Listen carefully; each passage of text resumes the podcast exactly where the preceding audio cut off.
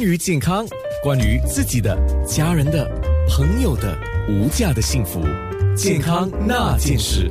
很多时候，如果说有病的话，呃，有些人说啊，我要吃药，或者有些人说我根本不要吃药，嗯。对于吃药不吃药，你的看法是什么？传染病专家梁浩南医生，就要看是什么病哦。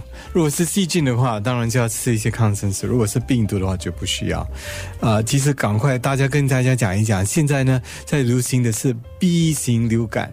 B 型流感，如果你现在有咳嗽、头痛、肌肉疼痛，有两个可能性，一个是骨痛热症，一个是 B 型流感。如果 B 型流感的话，可能有点咳嗽啊，通常是比较年轻人会感染到。如果这个问题不需要吃抗生素，反而应该吃那个抗病毒的药。OK，抗病毒药现在有两种，一种是。一次吃一一次吃一粒就好了，另一个一下吃五天，但是效果呢都很类似。就是我们给普通科医生诊断一下，到底是什么？问题是这个流感呢，很多普通医生都不了解，他们而且要证，如果要确定是流感还是其他的话，啊，自己这样医生看看判断的话也是不容易，所以有时候我们需要从鼻子那边检查，检查检查到的话呢，你就说哦原来是流感，但是它准准确性只有六十八线。三十到四十八线可能还是误判，所以到头来有时还是不好的时候，需要去医院检查。医院检查用比较高科技的方法检查才检查得到，但是费用方面比较昂贵啊。但是当然也是会快点好。你刚才提到的 B 型流感现在是比较常见，对，比较多常见，多常见。所以一向来都是 A 型跟 B 型都大概大概都有，而且 A 型通常会比较多一点，但是。这一个月呢，差不多每一每一 case 每一个钟都是 B 型流感，好，所以很特别。梁医生可不可以把这个 B 型流感的症状再讲一次？症状主要是发烧、头疼、肌肉疼痛，可能会有点咳嗽。这个流感呢，英文名叫做 flu，但是 flu 不是流鼻水，它流鼻水不是很。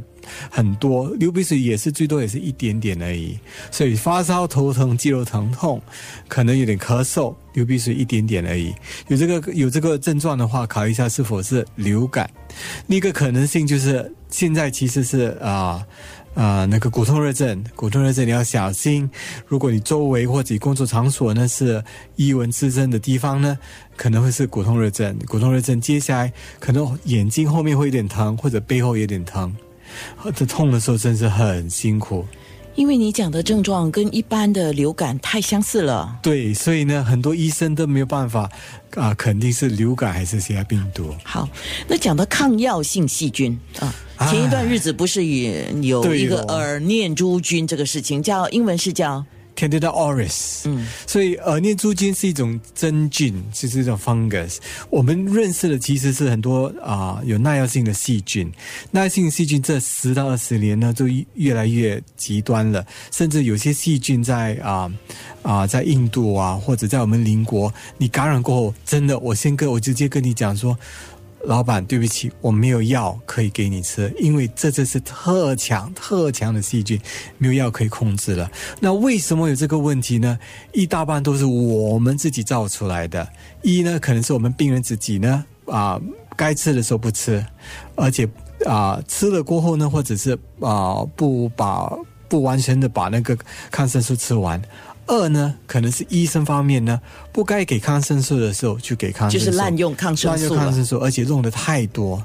第三呢，也不要忘记，其实有一组活性的，呃，一组一组一组东西还是人用的抗生素比我们人类更多，其实是动物。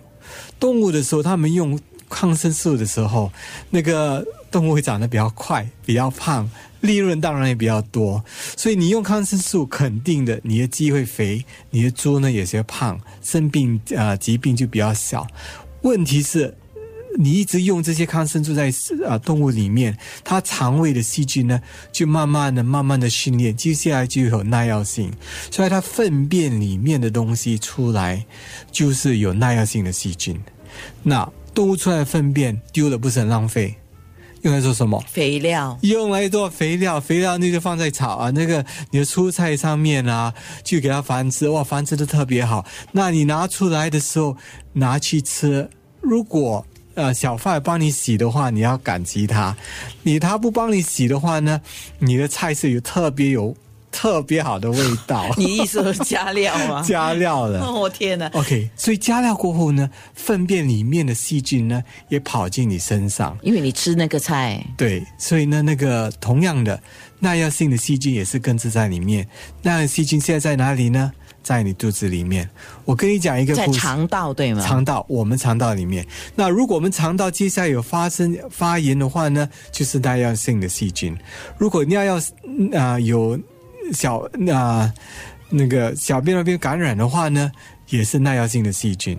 嗯，就尿道发炎。我给你一个例子吧，啊，差不多十到十五年前的时候，两个啊两个医生，他们专门看细菌的呢，从英国跑去印度那边开会。他们去印度之前呢，检验他们的粪啊粪便，诶，全部细菌都是没有耐药性，很高兴。去了印度开会，吃他们的东西，做他们该做的东西，没有去到医院。回来的时候检查大便呢，其实有耐药性。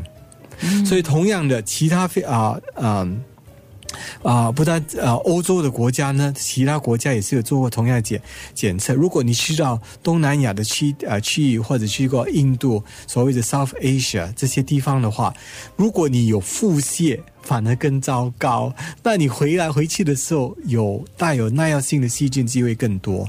所以这是祸从口入。是，刚才特别提到那个耳念珠菌呢，我查了一下，它是在二零零九年，十年前就在日本发现了，是一个七十岁的日本女性在耳道当中分离出来的，所以叫耳念珠菌。那医生，你说这个不是一个新的细菌，已经十年了，可是它现在会更强大了吗？OK，问题是这样，我们在啊、呃，我们是饲养动物的时候呢，不单单用抗生素，嗯、也是有抗真菌的药。抗真菌的药呢，你用的越多，那真菌会越来越强，所以那些可以杀的真菌呢，全部都灭了，那只剩下一种，也就是耳念珠菌这种呢，带有耐药性的啊、真菌，所以其他的真菌已经给灭了。没有没有所谓的 competition，所以它很快的呢就繁殖出出来，而且不单单是在我们身体在繁殖，而且是在植物上，我们吃的东西，动物上会有这个，所以感染在身体的时候呢，很快的，因为没有抗生素可以控制吗？嗯，所以很快的呢，就扩散到整个身体，或者传去人与人之间传过去。不过主要还是一个免疫系统比较弱的人，对，会感染到。对，你要记得，我们自己身上呢也是有自己的真菌，有自己的细菌。这些如果有新的真菌或细菌要侵过来的时候呢，是属于侵犯者。那你自己的细菌跟真菌会把它尽量顶顶开。如果你没有服用抗生素，没有服用这些啊、呃、真菌的药，那你不担心，你的自己的真菌是你的你的保护保护者。OK，、嗯、所以他会尽量把这些啊、呃、不良的细菌呢推开。但是你开始吃抗生素，全部的好的细菌死了过后呢，那那些坏的细菌说看到，哎呦，屋子空了，我进去住一住，就当着新家，那你身体就会有耐药性细菌。同样的，那个真菌呢，嗯，全部的真菌死了过后，只有那些耐药性的真菌过来，很容易繁殖。